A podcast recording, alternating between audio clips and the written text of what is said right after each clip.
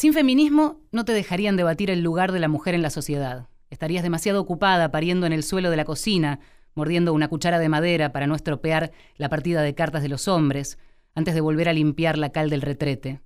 Por eso me hacen tanta gracia esas mujeres que se quejan diariamente del feminismo. Quizás te estés preguntando, ¿soy feminista? Puede que no. No lo sé. Sigo sin saber de qué se trata. Estoy demasiado agotada y confusa para decidirlo. Todavía no lo veo claro. No tengo tiempo para averiguar si soy una militante feminista. Parece que queda mucho por hacer. ¿Qué quiere decir? Aquí tienes el modo más rápido de averiguar si eres o no feminista. A. ¿Tienes vagina? B. ¿Quieres responsabilizarte de ella? Si en ambos casos has contestado que sí, entonces, enhorabuena, eres feminista.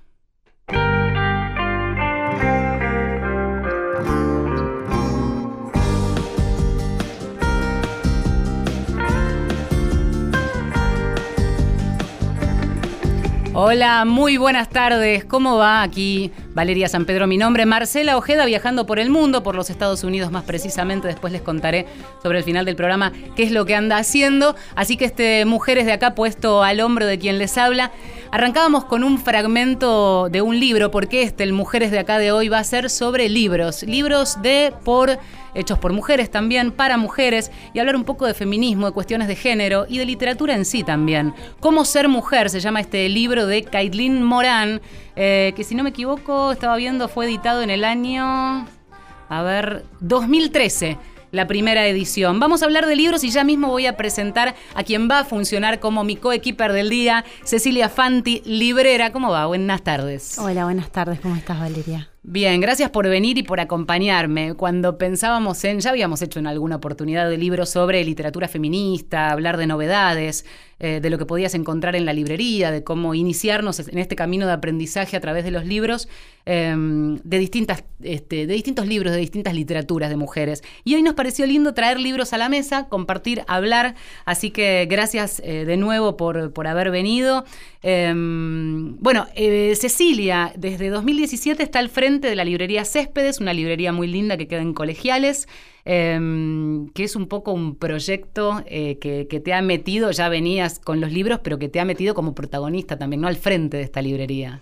Sí, fue fue inesperado también, porque yo siempre fui como de ocultarme un poquito, como dejar que las cosas pasaran y que los libros hablaran solos y como estar al frente de repente te pone en un lugar, ¿no? Como que vos recomendás esos libros, vos sos el responsable em, de esa lectura que tu cliente o clienta se va a llevar. Este, entonces, bueno, en ese sentido también la librería es muy responsable en el catálogo. Exactamente. Que vende. ¿Cómo, ¿Cómo, te definirías vos? Porque digo, al frente de una librería en donde hay de todo y literatura, de hecho, deliberadamente no queríamos hablar solo de feminismo, este, pero ahí hay un recorte personalísimo que aparece.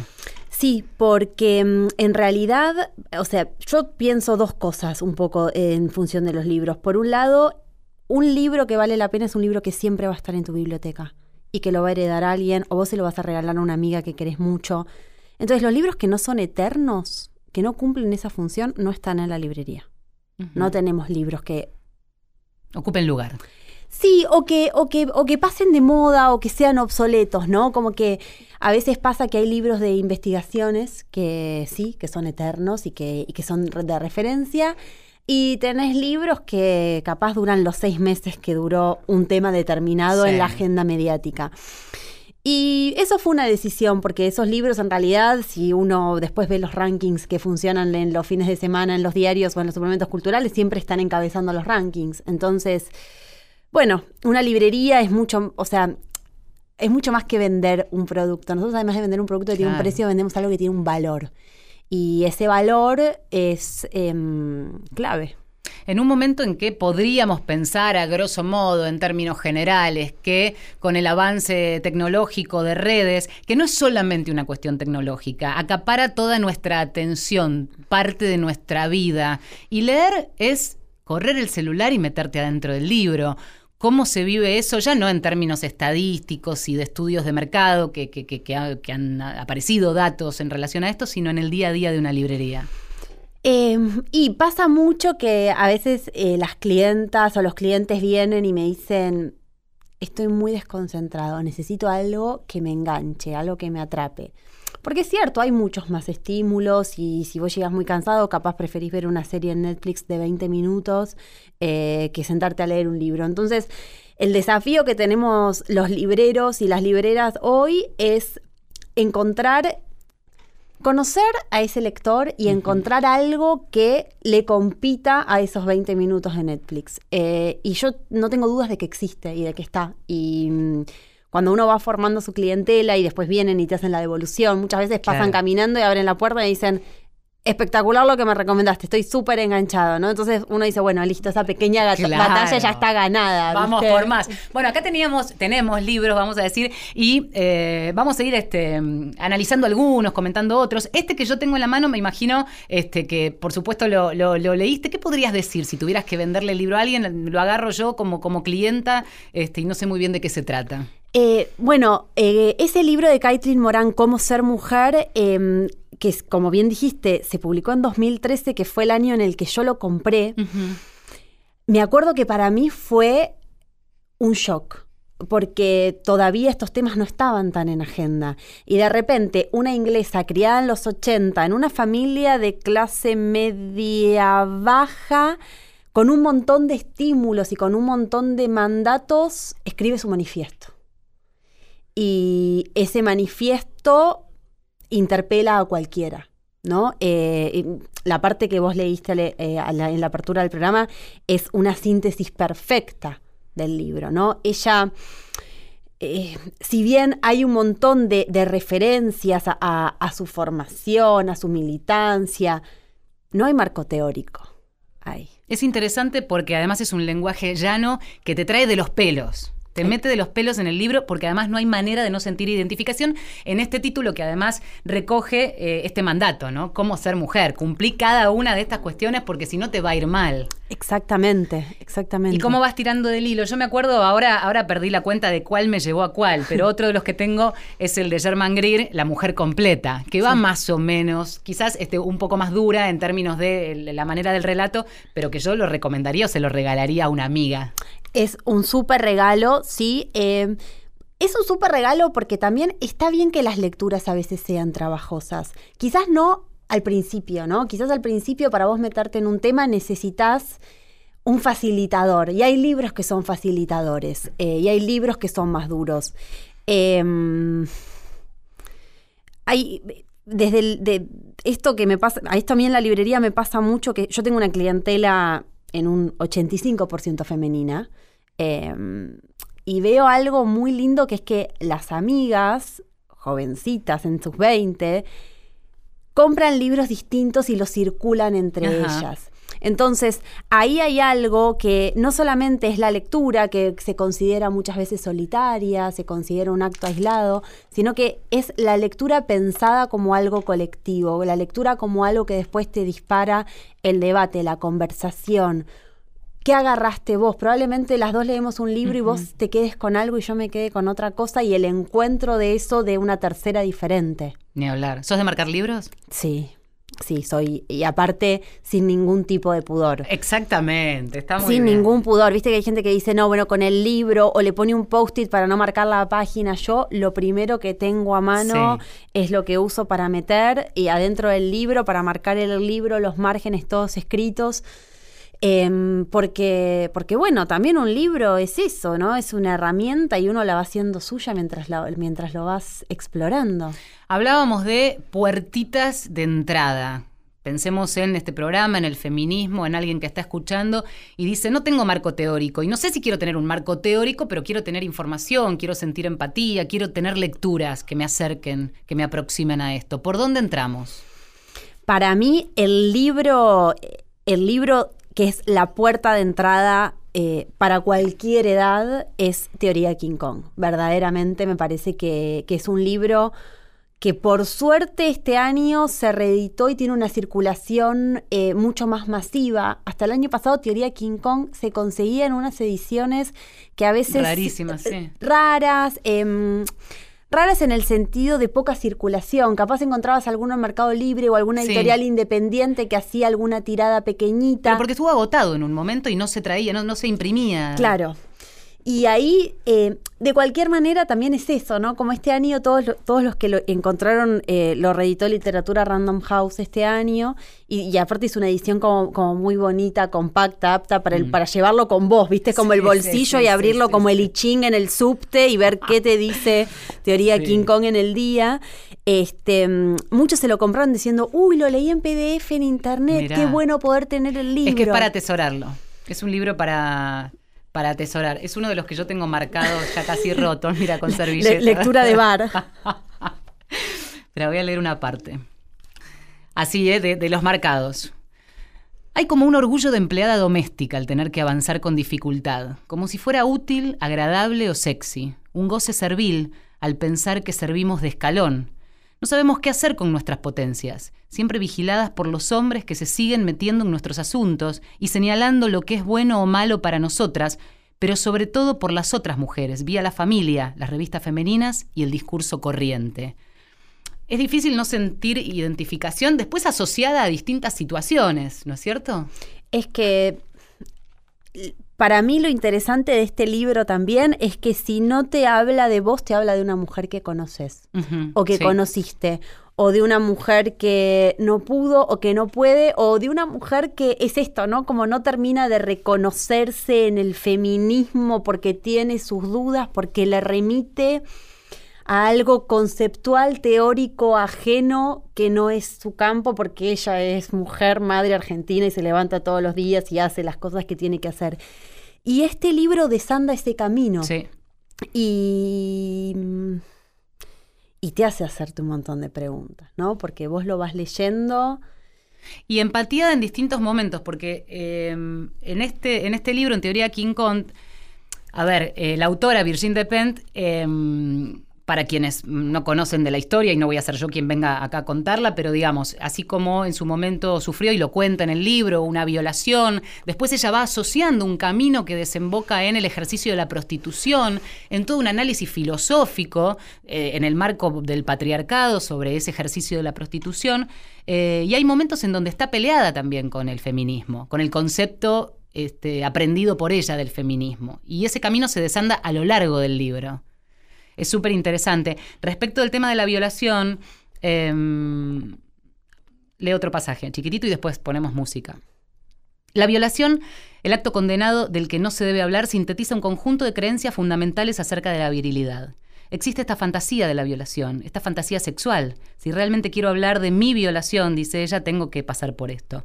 La idea de ser entregada, forzada, obligada, es una fascinación morbosa y excitante. Estas fantasías de violación, de ser tomada por la fuerza en condiciones más o menos brutales, que declino, que declino a lo largo de mi vida masturbatoria, no me vienen de la nada. Es un dispositivo cultural preciso que se impone y predestina la sexualidad de las mujeres para que gocen de su propia impotencia, o sea, de la superioridad del otro.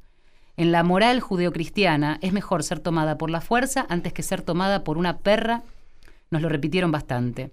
Hay una predisposición femenina al masoquismo. No viene de nuestras hormonas ni de los tiempos de las cavernas, sino de un sistema cultural preciso y tiene muchas implicaciones incómodas para el uso que podemos hacer de nuestras independencias. Pensaba, e hicimos los últimos dos programas fueron sobre erotismo, en cuerpos y en edades disidentes las fantasías sexuales, qué asociadas que las tenemos a ese patriarcado de en donde la dominación es lo que nos excita, ¿no? Absolutamente. Y también es eso, ¿no? Es como, es, es como, como la gota que va dando la piedra, como. Para mí, eso, eso es fundamental en estos libros, porque te hace preguntarte, o sea, te hace preguntarte verdaderamente dónde está tu goce, dónde, dónde estás vos parada, qué experiencias viviste, o sea, vitalmente qué te pasa. Em, no sé, hacerte un montón de preguntas que el patriarcado nos negó históricamente. Tal cual. Cuando, después de teoría King Kong, porque por un lado funciona como puerta de entrada, vas para atrás para aprender teoría, para respaldar, para aprender un poco de otros nombres que abrieron el camino o querés algo más trash? ¿Qué te pasa en la librería con eso? En la librería es, es más conservador, como que van por despentes y se, encuentran con ella. Algunas se fascinan y quizás piden algo de, Preciado, eh, Paul B. Preciado, que puede ser el manifiesto contrasexual o puede ser texto yonki, que cada tanto hay oleadas que ingresan a la librería y yo enseguida lo comunico y, vienen a buscarlo como, como corriendo, pero hay tengo otras clientas y otros clientes también, porque vamos a decir que, mm, que también generó un interés como masculino, ¿no? Como interés, curiosidad, no sé, pero como que vienen y lo discutimos y lo conversamos. Conmigo ellos se ríen mucho porque dicen que yo soy una librera que solo recomiendo mujeres. Se te enojan los este, varones. Todos los varones dicen, y yo digo, bueno, lo lamento mucho, chicos, y siguen viniendo porque, digo, ¿no? Les gusta leerlas. Este, y, tenemos esas, esas conversaciones. Eh, pero bueno, volviendo, eh, algunas siguen por Butler, ¿no? Entonces mm. leen El género en disputa, que por suerte se volvió a reeditar, lo reeditó Pay 2 este año. Es un libro que yo leí en la facultad en los tempranos 2000 y lo leíamos en fotocopias porque el libro no se conseguía. Este, y, y, ahí sí, ¿no? O bueno, o Simón de Beauvoir con, con, El segundo sexo, son libros mucho más trabajosos que quizás incluso suponen un poco una disciplina de estudio, ¿no? Decir, eso, apago todos los estímulos. Si no es el del subte que te pudiste leer en el bar. No, a menos que tengas una capacidad de concentración completa y absoluta, este, que no es mi caso, yo me distraigo muy fácilmente, son libros que requieren una atención, tomar nota, pensar eh, cuál es esa referencia, capaz refieren a, otros filósofos o a otras filósofas o a otras teorías que muchas veces no tienen necesariamente que ver con el feminismo, pero sí con el capitalismo y cómo el capitalismo moldea los cuerpos, las identidades.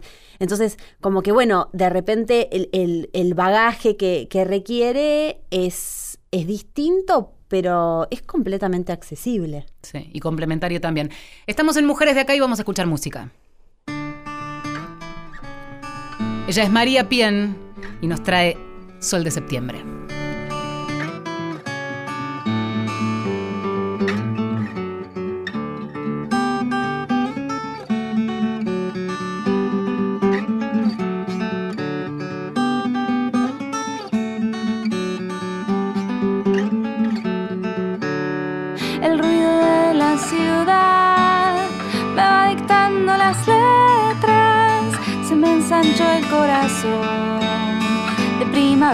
Porteña. No te vayas a asustar de esta sonrisa perenne, no es solamente por vos, es este sol de septiembre. En el altillo hay un niño que mezcla sustancias en tubo de ensayo. Él me sopló la respuesta para que yo se las cuente me dijo, no es una ciencia química, cosa de suerte.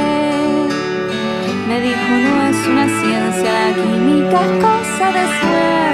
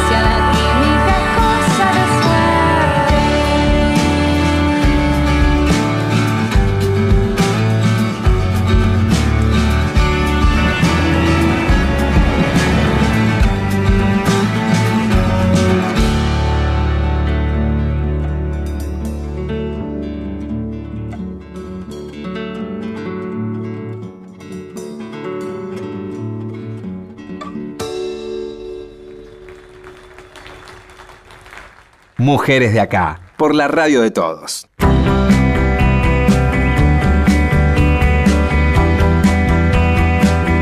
Mujeres de acá hasta las 3 de de la tarde y hoy hablamos de libros, libros feministas, libros de mujeres hechos por y para mujeres con Cecilia Fanti, librera, que eh, vino hoy al estudio y está con nosotras y nos va a acompañar hasta el final del programa, eh, desparramando libros, leyendo, marcando. Eh, decíamos que hay una, una, tradición de lectura y de querer aprender y una este, necesidad que eso se, se, nota en la demanda, ¿no? En pibas jóvenes también, muy jóvenes. Muy jóvenes. Es, para mí, es, a mí me me da mucha esperanza y me hace muy feliz porque, mm, porque primero que desarma completamente el prejuicio de que los pibes jóvenes están en cualquiera y andan por ahí y solamente miran Netflix y usan el celular. Sí, y, y, además del celular y de Netflix, como si fuera una moda el pañuelo verde. Digo, detrás del pañuelo verde ahí hay... Absolutamente, eso también te quería decir, como hay... A ver, las chicas jóvenes están en la calle. Y yo quizás a los 20 era re temerosa a la hora de entrar a una librería y preguntar y, hablar verdaderamente de mis intereses. Claro. Y hoy entran, eh, o sea, yo me doy cuenta que tienen 20 porque de repente cuando me dan el DNI son 42 millones y yo digo, ay Dios mío, qué jóvenes que Por son. Dios.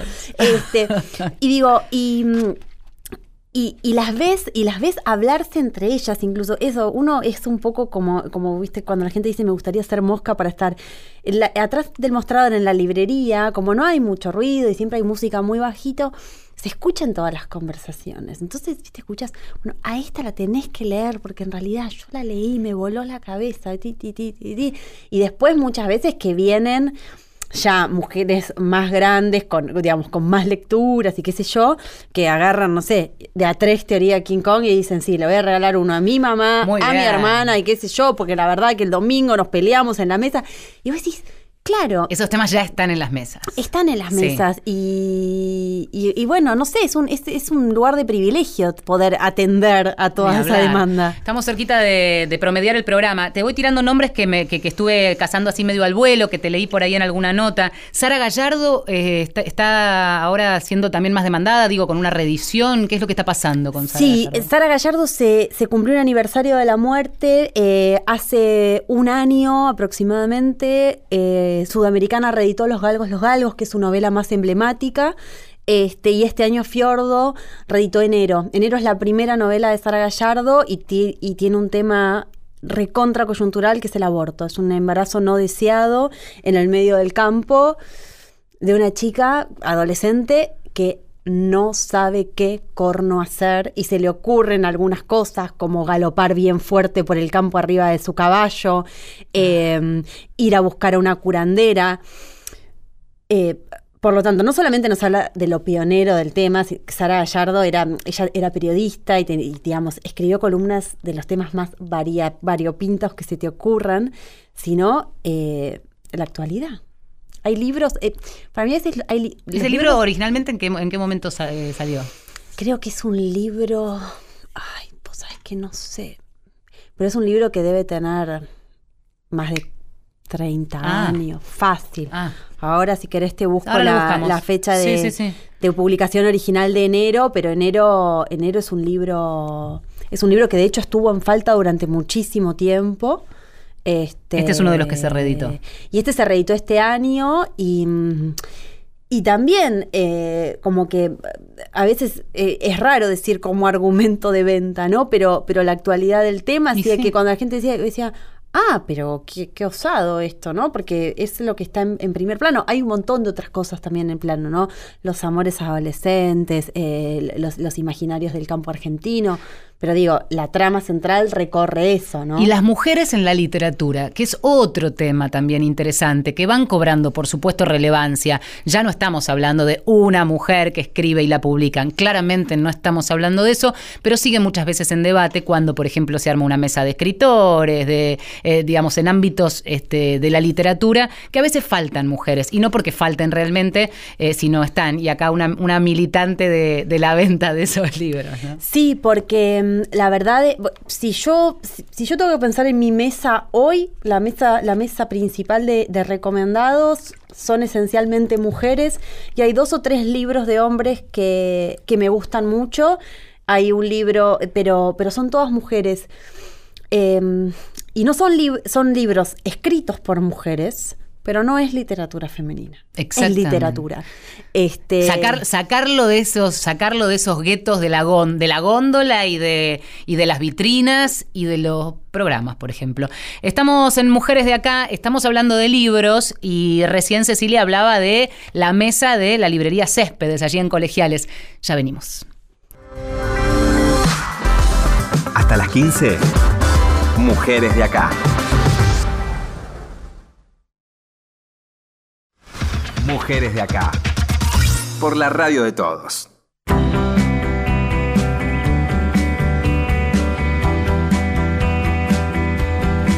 Aquí seguimos en Mujeres de Acá con Cecilia Fanti, librera, ya amiga a esta altura, y además cerca de casa, así que voy a, ir a, darme unas vueltas por ahí, por colegiales, por la librería. Eh, primero eh, aportamos entonces el dato de Sara Gallardo, que era del año 62, la primera publicación de enero. Con, la vigencia de 2018, que te lo podés leer y aprovechar como una de las recomendaciones que te llevas de, mujeres de acá. Eh, otros, otro libro, hay, libros que, así como recién decíamos, el de, el de Teoría King Kong, de repente se ponen de moda. Eh, tienen con qué, se la bancan, y uno que se está regalando mucho es este de Chimamanda. ¿Qué nos puede decir? No lo leí yo. Em, bueno, el libro de Chimamanda es originalmente una charla TED Em, que se llamó Todos deberíamos ser feministas. Y esa charla TED se reeditó en un libro muy pequeñito, objeto, que también está en un precio como súper accesible y económico. Y en esa, en, esa, en esa charla ella habla de cómo educar en el feminismo. Em, de una manera muy llana siendo africana, uno de, digamos, como uno de los continentes más machistas eh, que hay, y ella desde su propia experiencia como, como mujer, como escritora, como profesional, cuenta todas las cosas que tuvo que superar para hacerse valer. Eh, y mm, desde ese punto de vista, ella, digamos, como, como que da, la solución de por qué todos deberíamos ser feministas basado en una, digamos, en, una, en una idea de respeto, de empatía, de atención, de registro. Em, ella en un momento, de hecho, eh, dice como que en África, si mm, cosas como, como, como medio naturales, pero que si vos entras en un, en un restaurante, naturalmente le van a preguntar el nombre al hombre y no a la mujer. Eh, le van a preguntar al hombre qué toma la señora, en lugar de preguntarle a ella qué es lo que toma. Y eso no es una cuestión de etiqueta es una cuestión de considerarlas como menos. Y eso es eh, la cultura, nada más ni nada menos. Es un libro que además se regala mucho para las mujeres embarazadas. Sí. Y para los varones embarazados o que están por tener al, hijo este, o a la hija y que quieren que empiecen a revisar esas estructuras. A veces hay momentos de quiebre. Los adolescentes lo hacen naturalmente, las y los adolescentes. Los adultos varones, me refiero, muchas veces el momento de quiebre es cuando van a tener un hijo o una hija. Sí, aparte la hay, hay algunas certezas. A mí me pasa mucho en la librería, hay, a veces eh, vienen mujeres u hombres grandes, adultos, eh, y que capaz me piden algún libro, ¿no? Para un, para un, para un niño. Y si yo el libro que le doy tiene una niña en la tapa, ah, no, pero es para un varón, pero no importa. No, no, no hay libros para varones y para nenas, es un libro. Y, pero en realidad yo no sé si a él no le va a gustar. Como si tuviera que ser de fútbol. Claro, entonces como que digo, uno va desarmando y con los hombres em, va pasando lo mismo con estas lecturas, ¿no? Con esta idea de, de, de que no ayuda en la casa, ¿no? Hablando de recomendaciones, em, porque estamos hablando de, de, literatura y no solo de literatura feminista o como decíamos recién femenina, literatura en todo caso hecha por mujeres que necesariamente también aportan esa mirada, desde un lugar, cuando sos consciente de ese contexto social, en donde te lleva a hablar de determinados temas. Y en ese sentido, em, las aventuras de la China Iron, eh, el último título de Gaby Cabezón Cámara, de algún modo plantea esa perspectiva. Decilo vos que sos la, la, que sabe del tema, pero lo que a mí más me gustó de por lo pronto, el proyecto, cuando nace, es cambiar la mirada de una historia recontra hiperconocida, ¿no? Bueno, nuestro poema nacional, ¿no? El que Lugones determinó como nuestro poema nacional, el momento en que el gaucho dejó de ser un gaucho matrero y malo como era Fierro y pasó a ser como nuestro emblema, el gaucho cantor con el poncho y la guitarra. eh, siempre tuvo un lado oculto, ¿no? Y Gaby de una manera como muy osada, desfachatada y a la vez extremadamente con una potencia poética inmensa, se decide a escribir la historia de esta China.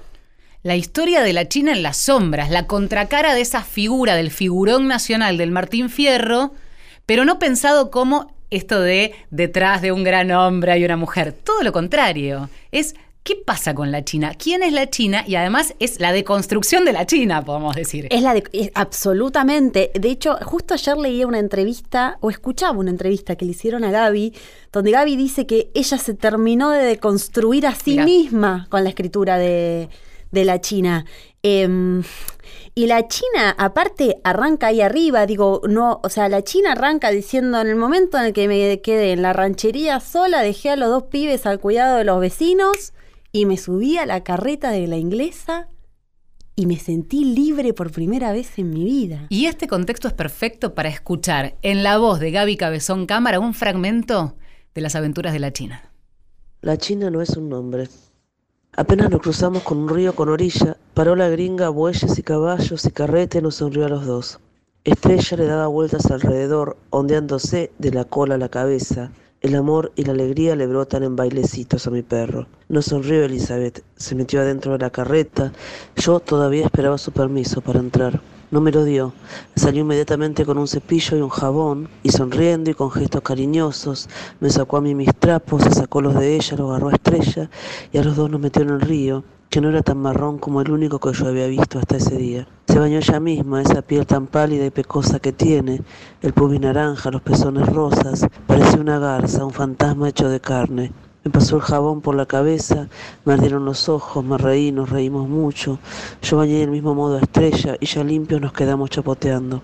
Y salió antes, me volvió con una tena blanca, me peinó, me puso una enagüita y un vestido y al final apareció con un espejo y ahí me vi. Yo nunca me había visto más que en el agua medio quieta de la laguna, un reflejo atravesado de peces y de juncos y cangrejos. Me vi y parecía ella, una señora, Little Lady, dijo Liz, y yo empecé a portarme como una, y aunque nunca monté de costadito y muy pronto estarían usando de las bombachas que el gringo había dejado en la carreta, ese día me hice Lady para siempre, aún galopando en pelo como un indio y degollando una vaca a facón puro. La cuestión de los nombres fue resuelta también esa tarde de bautismos. Yo Elizabeth, dijo ella muchas veces y en algún momento lo aprendí. Elizabeth, Liz, Eli, Elizabeth, Lisa, Liz, me cortó Liz y así quedamos. ¿Y nombre vos? me preguntó en ese español tan pobrecito que tenía entonces. La China, contesté. That's not a name, me dijo Liz. China, me emperré y tenía razón. Así me llamaba puro grito aquella negra quien luego mi bestia me ayudaría y así me llamaba él cuando solía, cantó luego, irse en brazos del amor a dormir como la gente. Y también cuando quería la comida, las bombachas, o que le llevaron mate o lo que fuera. Yo era la china. Liz me dijo que ahí donde yo vivía toda hembra era una china, pero además tenía un nombre. Yo no.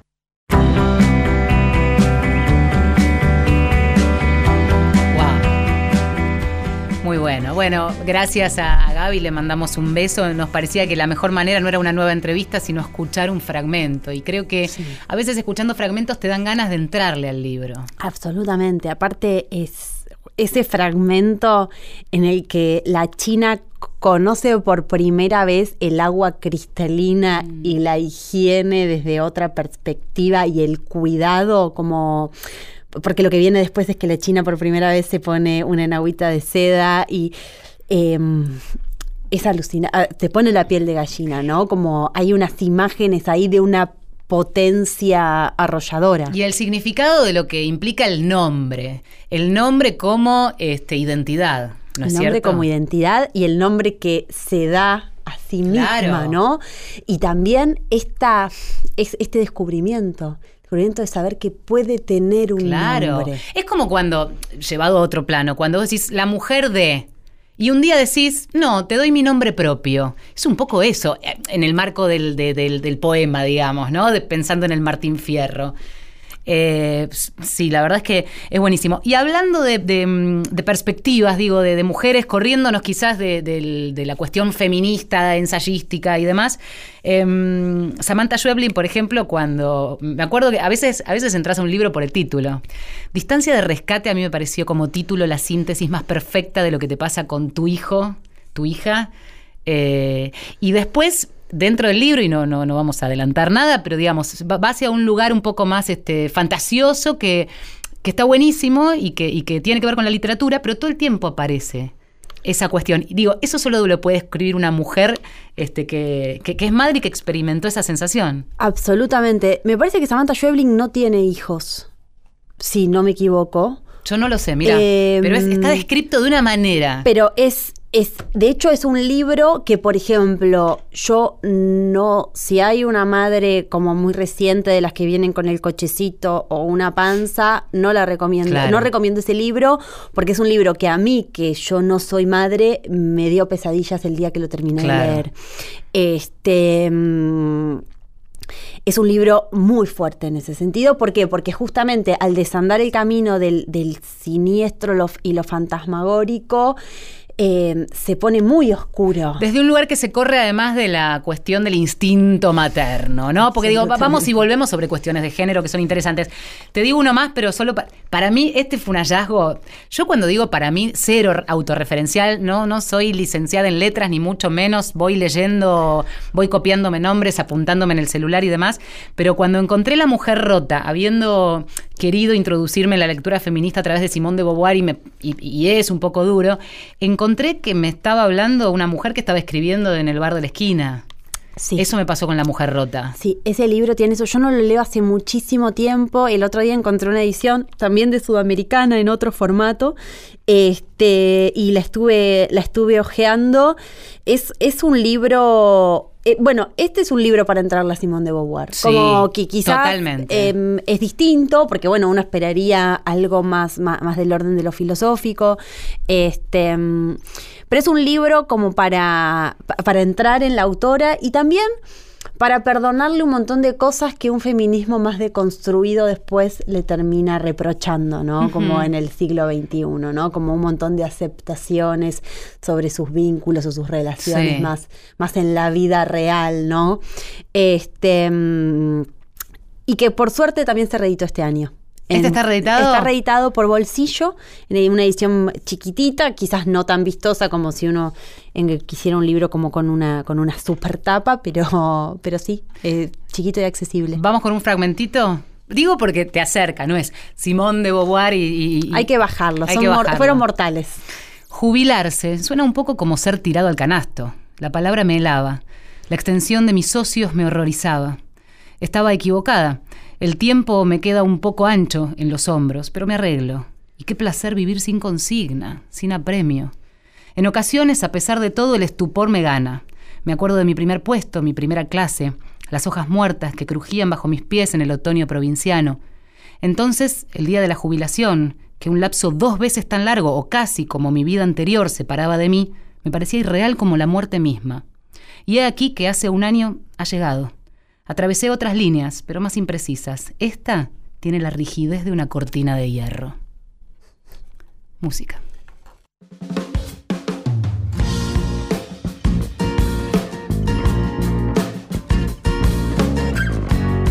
El turno de Feli Colina, Verdugo.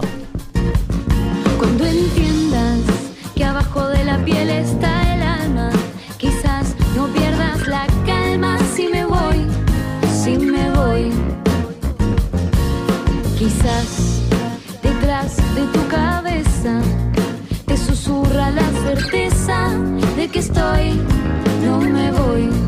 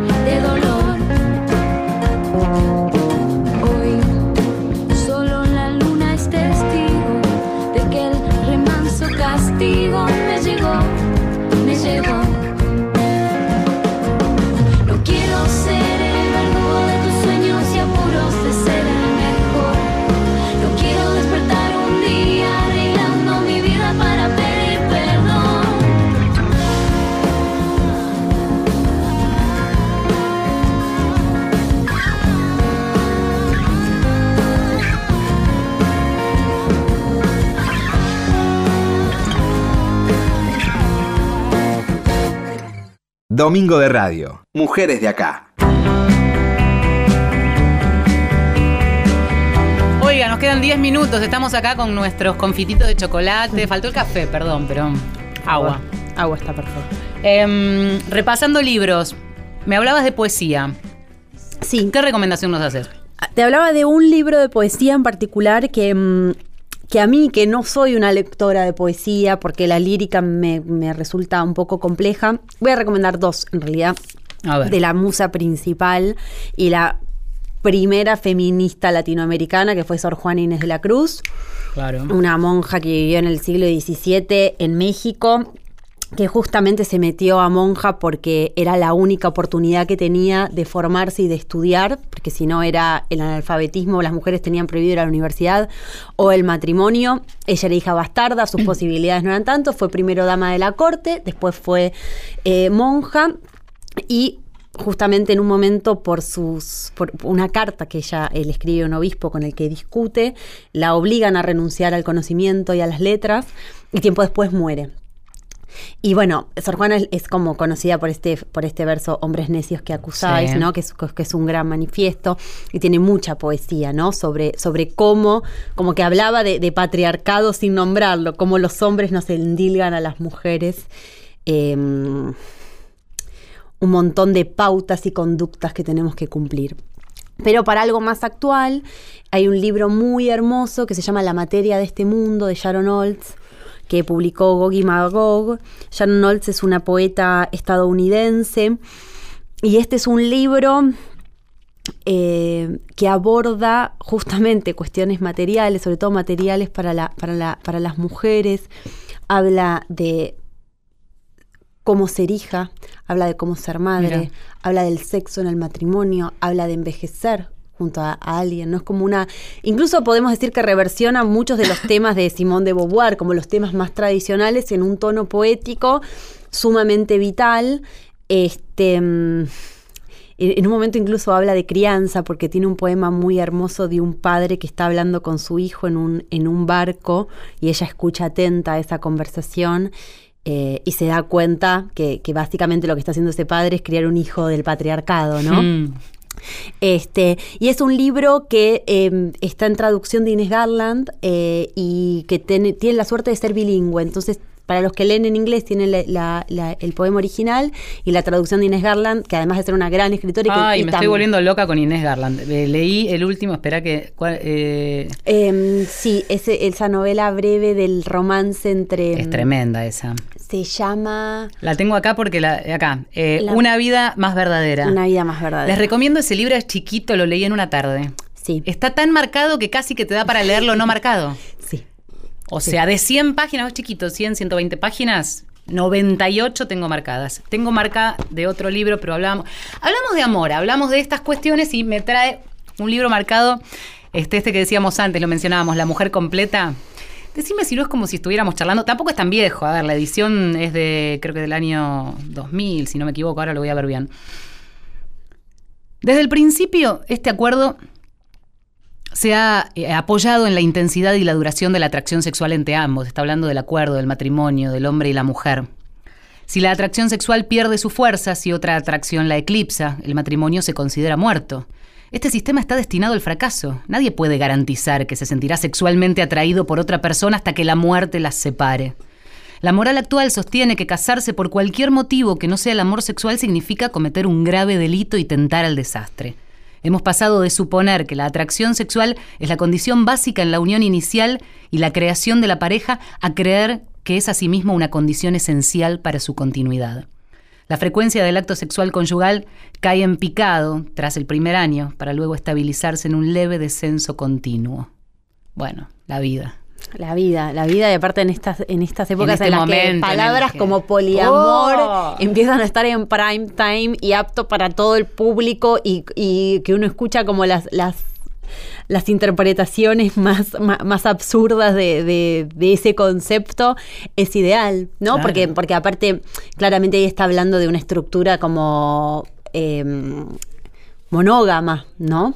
Este que costará mucho que se caiga a pedazos y que todos tendremos que también deconstruir, por supuesto, Pero desde ya. Pero empezar a ponerlo en crisis, a conversarlo, a ponerlo en palabras, sin que te, te- te quemen en la hoguera de la plaza, bueno. Ya es un paso. Nos quedan algunos minutitos. Últimas recomendaciones. Eh, me acuerdo una vez en una conferencia que Diana Mafía decía que uno de los libros sobre el cierre, uno de los libros que sí o sí, si tenías tres libros, uno y era feminista, tenías que tener, era el de Virginia Woolf, Un cuarto propio. Bueno, sí, absolutamente. Absolutamente porque. Porque e- es, a su manera también un pequeño manifiesto, ¿no? Eh, es, un, es, un, es un manifiesto de alguien que, por otro lado, digamos, su vida estuvo atravesada por, por esto, por ser menor. eh, porque era mujer y estaba enferma, ¿no? Entonces era como, como, como en términos de género, ¿no? Como, como era doblemente menor y, y ahí la frase más emblemática de un cuarto propio es que una mujer para escribir necesita tener dinero y un cuarto propio, ¿no? Y que las dos son necesarias. Claro. Este, no es que podés tener una y la otra no.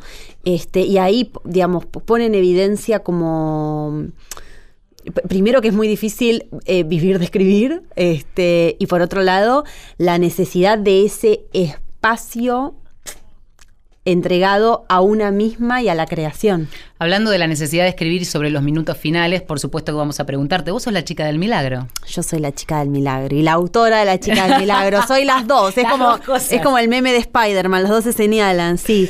Este, la chica del milagro es la frase que usó mi, mi rehabilitador cuando me conoció.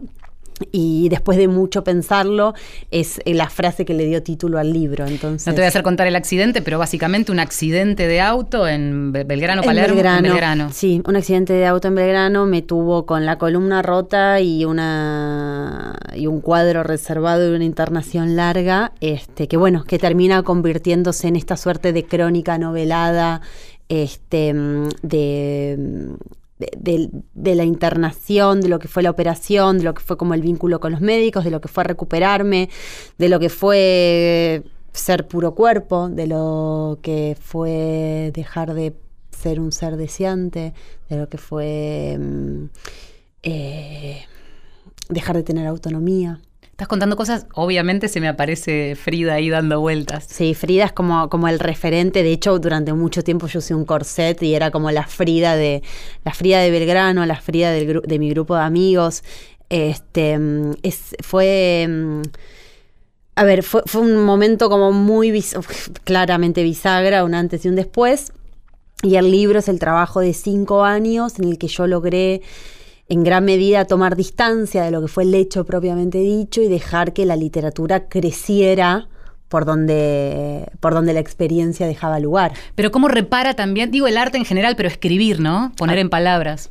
Absolutamente, eh, absolutamente. Incluso a veces, digo, yo cu- cuando estábamos preparando el libro con las editoras, releía los primeros textos, los textos más cerquita a, a la, interna- a la desinternación y, y cuando yo todavía estaba rota, este, y me daba cuenta que eran textos que no tenían ningún valor literario, pero que como catarsis fueron todo. Entonces, eh, es, es- es- para mí es, bueno, yo me dedico a eso, ¿no? Entonces como que me dedico a los libros, a escribir, a leer. Para mí escribir es poner en otro lado, Claro.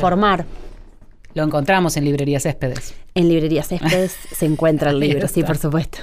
Ese y tantos otros. Estamos ahora sí, ya casi sobre, sobre el estribo. Eh, ¿Alguna recomendación que nos haya quedado pendiente de los que yo me había anotado, al menos de estos que traje? Este, Clarice Lispector, no traje, pero tengo varios marcaditos y me acuerdo de una frase que, que- que escribe en, un- en- en uno de sus, de sus textos, que es este hábito de escribir con la, con la máquina, de escribir sobre la falda porque estaban los pibes dando vueltas. Sí. Bueno, eso, ese es otro gran tema, ¿no? Eh, maternidad y escritura.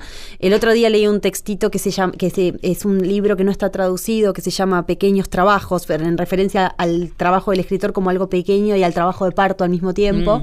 Eh, y hay un capítulo que, que es una larga enumeración de las escritoras y escritores que tuvieron y no tuvieron hijos y a qué edad publicaron sus primeros libros. Eh, Y, y- y eso ah, es un tema que de repente me como que me pareció como, como muy interesante de abordar y de investigar un poquito más, ¿no? Sí. Porque, porque es un mundo, es un mundo muy contado por mujeres y también un poquito abordado por algunos hombres. Gracias, Cecilia. No, por favor, a vos.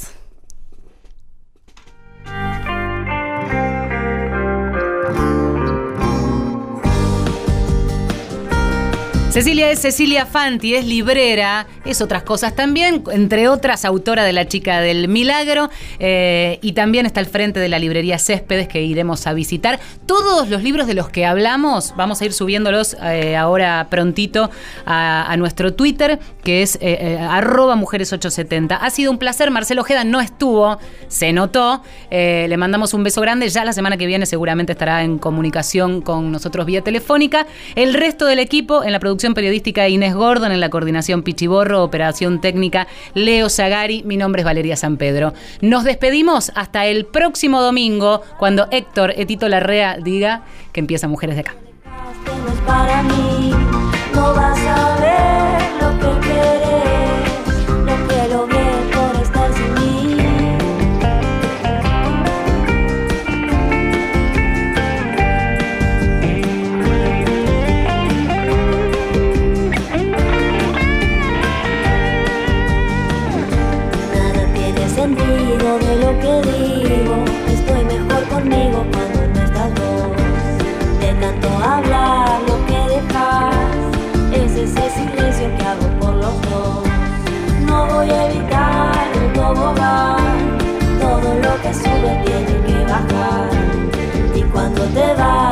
A viajar.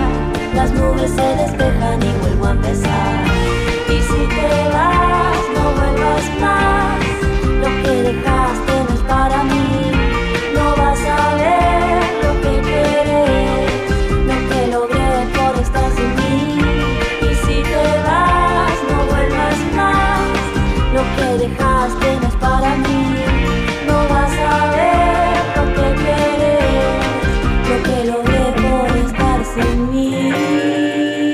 Mujeres de acá, por la radio de todos.